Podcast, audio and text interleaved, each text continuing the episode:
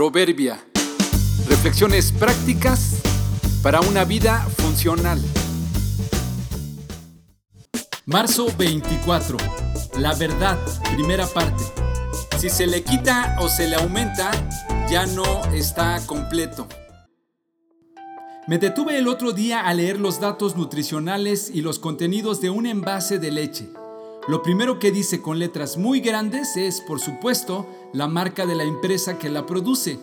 Después, con letras medianas se puede leer leche 100% pura de vaca. Un poco más abajo, con letras más pequeñas decía homogeneizada, ultrapasteurizada, semidescremada, deslactosada, adicionada con vitaminas A y D. Parece que todos los procesos por los que pasó ese litro de leche para que pueda conservarse y ser comercializada le quitaron el título de 100% pura.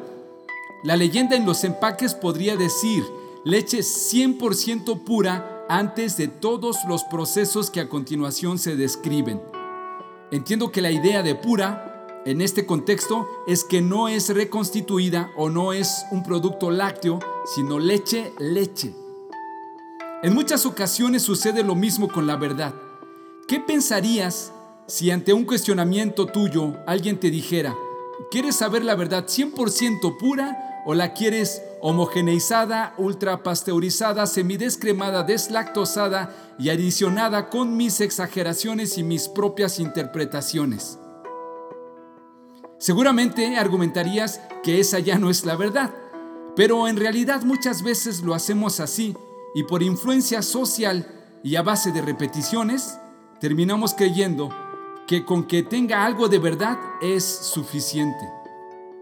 Muchos están tan habituados a lo artificial que no logran distinguirlo de lo que es puro.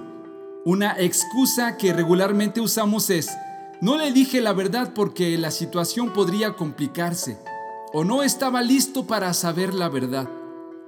Por nuestro bien y por el bien de nuestra sociedad es importante reconocer que con todas las consecuencias que ello pueda tener, decir la verdad y conducirse con honestidad es lo más conveniente para todos y lo que más honra a Dios.